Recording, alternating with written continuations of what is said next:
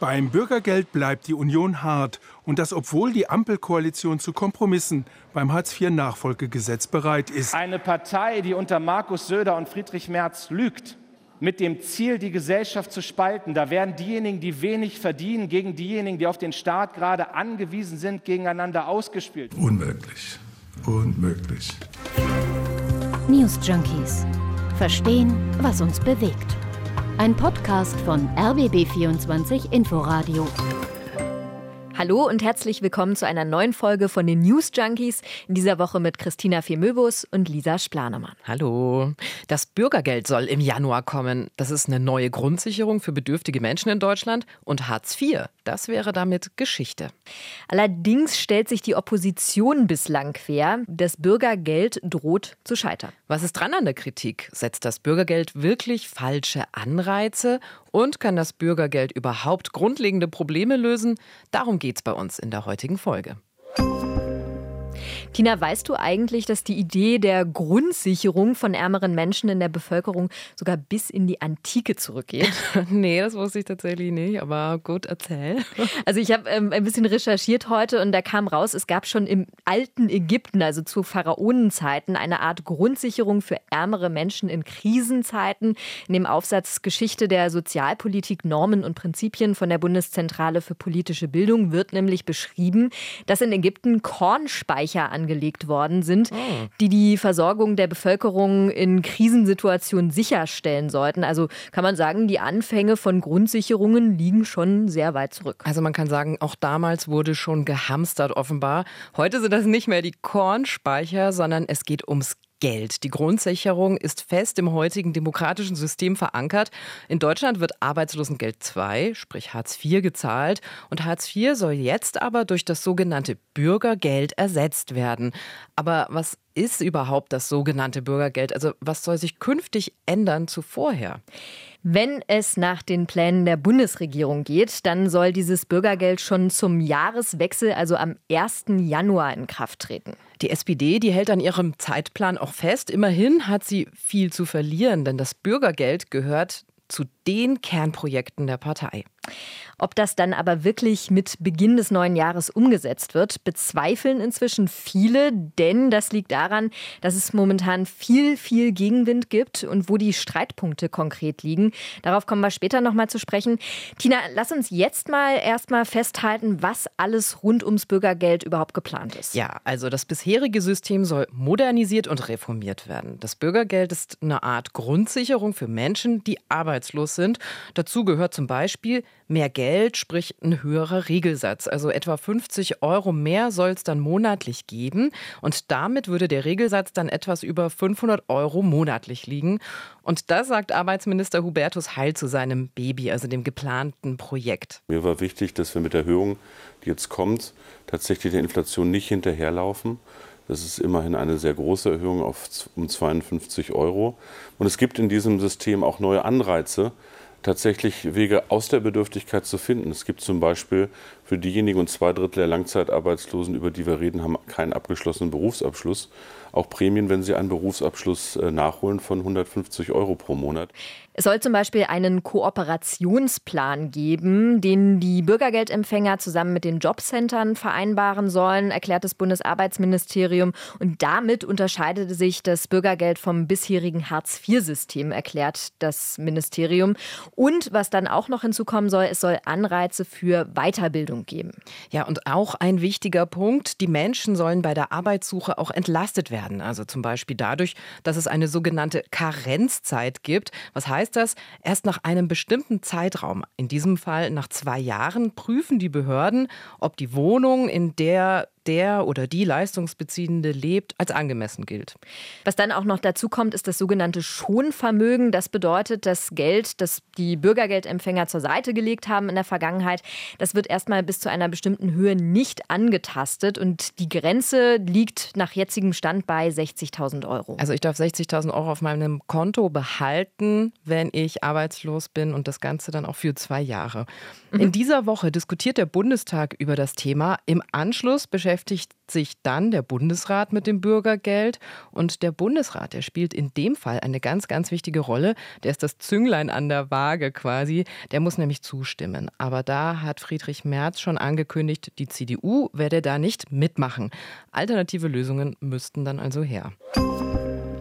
Aber lass uns doch noch mal einen Schritt zurück machen, bevor wir mhm. auf die Kritik eingehen rund um das Bürgergeld. Hartz IV soll weg, so viel können wir sagen. Und das ist vor allem der SPD wichtig. Um das zu verstehen, müssen wir aber auch einen Schritt zurück machen und in die Vergangenheit reisen, ins Jahr 2003 nämlich. Die SPD, die hatte ja ganz ursprünglich Hartz IV selbst eingeführt. Aber ich weiß nicht, ob du dich daran erinnerst, was da damals für eine Welle der mhm. Entrüstung mm. war. Und es gab so viel Empörung drumherum, als die Agenda 2010 vorgestellt worden ist. Tausende sind auf die Straße gegangen und haben gegen die Maßnahmen protestiert. Jetzt sollen wir Sozialhilfeempfänger werden. Wir sind keine Sozialhilfeempfänger. Wir haben hier immer gearbeitet. Und das ist keine Arbeiterpartei die SPD. Die sind, das sind echte Verbrecher. Auf jeden Fall haben sie die Arbeiter verraten, die Arbeiter in Deutschland. die machen schlimmer, die verscheißern die Leute. Die verarschen die Leute. Das war krass. Also ich äh, kriege da jetzt noch Gänsehaut. Ich kann mich einfach sehr gut daran erinnern. Da war, ich stand selbst noch nicht im Arbeitsleben. Es war zwischen Schule und Studium bei mir, aber ich weiß noch, überall wurde darüber gesprochen. In der Kneipe, im Hörsaal, auf der Straße, in den Medien war Hartz IV das Thema. Ja, ich kann mich da auch noch gut dran erinnern. Das hat ja auch die rot-grüne Regierung, kann man sagen, stark gespalten. Damals mhm. war Gerhard Schröder der Bundeskanzler.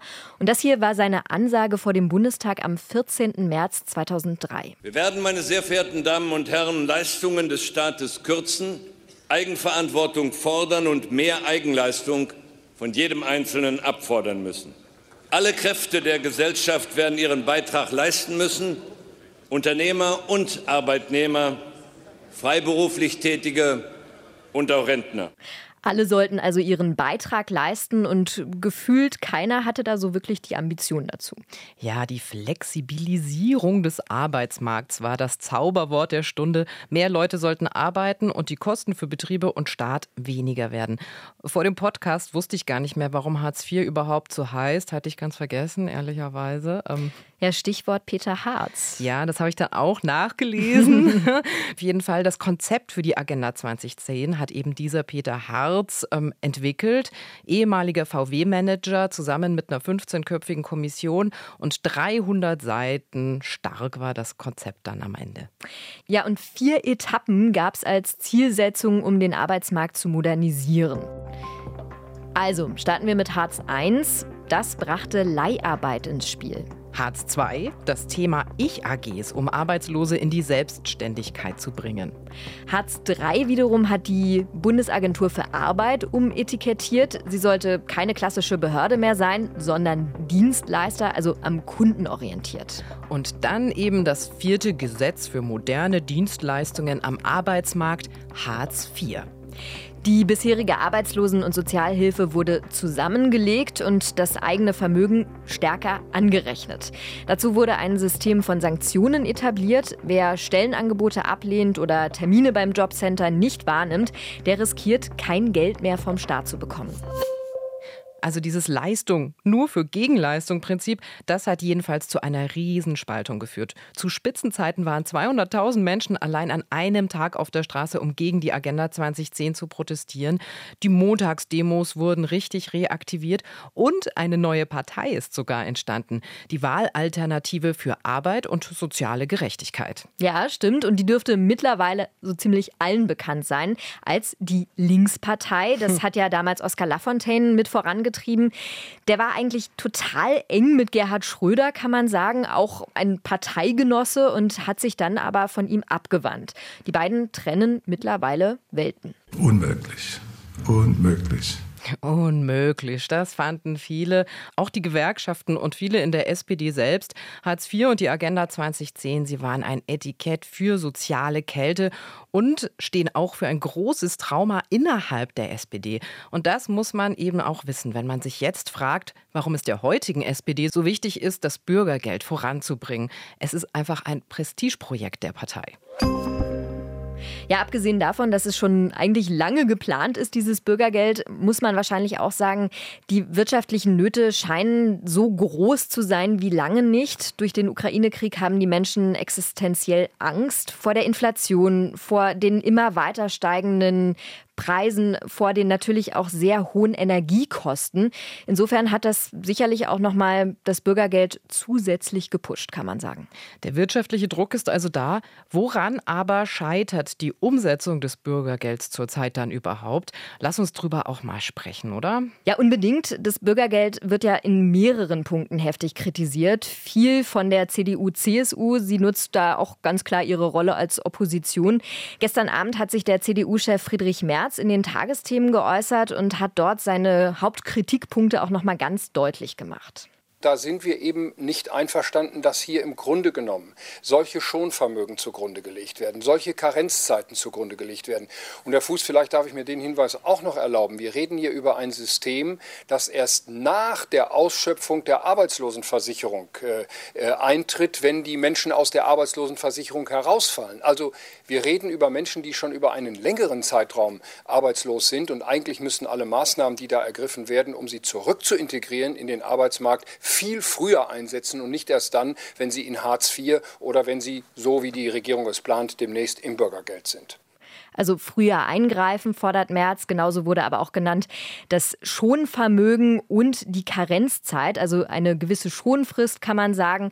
In der Zeit können die Arbeitssuchenden in ihrer ursprünglichen Wohnung bleiben. Wir haben es ja eben schon mal angesprochen, ohne dass die Kosten in Frage gestellt werden. Das geht der Opposition also zu weit. Genauso das Schonvermögen, also das Ersparte der Empfänger, das bis zu einer gewissen Grenze nicht angetastet werden soll.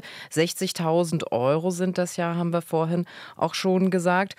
Die Kritiker, die sehen im Schonvermögen nämlich vor allem ein Problem. Warum sollen Arbeitssuchende überhaupt Leistungen beziehen, wenn gleichzeitig ein Vermögen da ist? Bundesfinanzminister Christian Lindner hat das Schonvermögen verteidigt und sagt, Menschen in einer Notlage sollten nicht an ihr hart Erspartes gehen müssen. Dass sowas aus Lindners Mund kommt, hätte ich ehrlicherweise auch nicht gewartet. Ich weiß nicht, wie das bei dir so ist. Ja, ähnlich. War erstaunlich, dass er das so gesagt hat. In der Debatte sind jedenfalls auch schon heftige Worte gefallen. Lindner hat in dem Zusammenhang vor einem Schäbigkeitswettbewerb gewarnt. Und das war eine ganz schön klare Ansage in Richtung Opposition. Kritisiert wird aber auch immer wieder, dass das Bürgergeld die Leute zu wenig motiviert, wieder arbeiten zu gehen. So sollen zum Beispiel zu Beginn weniger Strafen bei Verstößen verhängt werden. Da habe ich ein Zitat entdeckt in unserer Recherche, und zwar von Sana Röser. Sie ist Bundesvorsitzende von Die Jungen Unternehmer. Und sie warnt in einem Gastbeitrag in der Wirtschaftswoche davor, mit dem Bürgergeld verabschiede sich die Bundesregierung vom Prinzip des Förderns und Forderns. Die Aussetzung der Sanktionen für das erste halbe Jahr würden beispielsweise ein völlig falsches Signal setzen. Und das ist immer noch nicht alles. Kritik gab es zuletzt auch, weil jetzt der Regelsatz angehoben werden soll. Also der Abstand vom Bedürftigen zum Lohn einer Geringverdienerin wird kleiner und da kann man ja gleich zu Hause bleiben. Arbeiten lohnt sich fast nicht mehr. So ist da der Vorwurf. Ja, und wir haben in unserer Recherche heute dann auch ein Argument von Zeitredakteur David Gutensohn entdeckt. Ich persönlich finde das sehr gut. Äh, er schreibt nämlich, wenn arbeitende Menschen weniger haben sollten als Arbeitslose, dann liegt das nicht an zu hohen Sozialleistungen, sondern an zu geringen Gehältern. Wer also wirklich dafür sorgen will, dass sich Leistung lohnt, wie die CSU das in ihrer Kampagne gegen das Bürgergeld betont, dann müssen Löhne erhöht und nicht das Existenzminimum gekürzt werden. So lautet es es in dem Artikel. Die Regierungsparteien sind der Opposition schon in einigen Punkten dann entgegengekommen auch. Und auch von der CDU, von Friedrich Merz, gibt es jetzt eine Annäherung. Er sagt, er ist mit der Anhebung der Regelsätze grundsätzlich einverstanden. Das Bürgergeld als Gesamtpaket sieht er aber noch nicht. Ja, vielleicht sehen wir da in den nächsten Tagen noch mehr Kompromisse. Auf jeden Fall kann man festhalten, es drängt die Zeit, wenn der Starttermin 1. Januar denn dann eingehalten werden soll. Jetzt nach allem, was wir über das Bürgergeld wissen, kann man wirklich sagen, löst das die grundlegenden Probleme?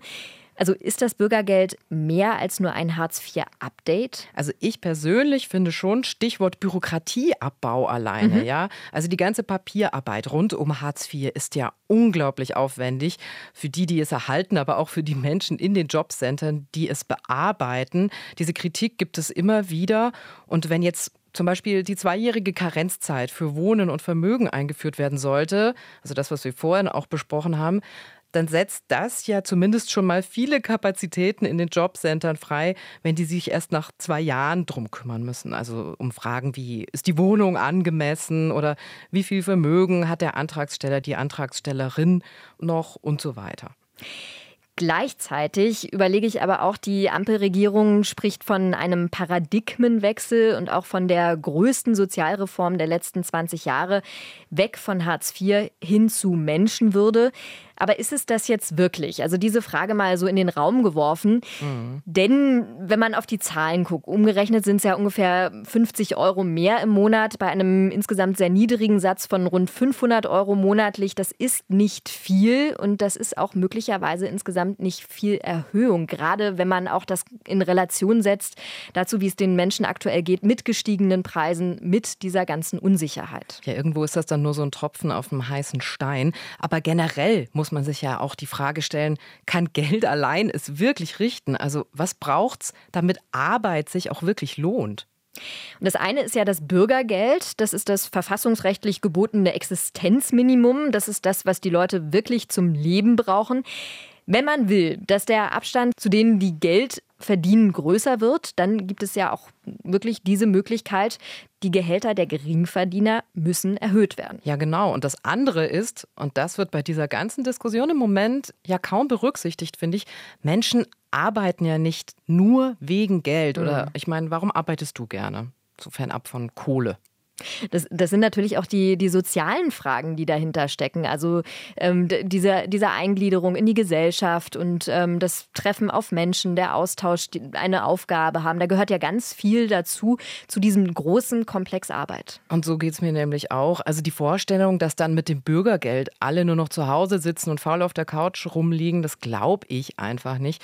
Es gibt ja sogar die Leute, die noch weitergehen und sagen, Warum soll überhaupt eine Grundsicherung wie das Bürgergeld an Bedingungen, an Auflagen oder an Sanktionen geknüpft sein?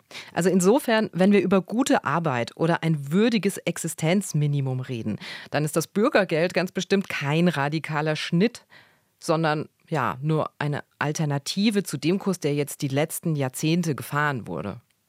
Was denkt ihr über das Bürgergeld? Das würde uns sehr interessieren. Ist das möglicherweise eine soziale Hängematte oder doch ein guter Schritt? Schreibt uns das gerne über newsjunkies at rbb24inforadio.de. Wir freuen uns auch, wenn ihr uns in der ARD Audiothek abonniert. Dann verpasst ihr keine Folge von uns, die News Junkies, Christina Fee Möbus und Lisa Splanemann. Wir hören uns morgen wieder und bis dahin, ciao. Tschüss. News Junkies Verstehen, was uns bewegt. Ein Podcast von RBB24 Inforadio.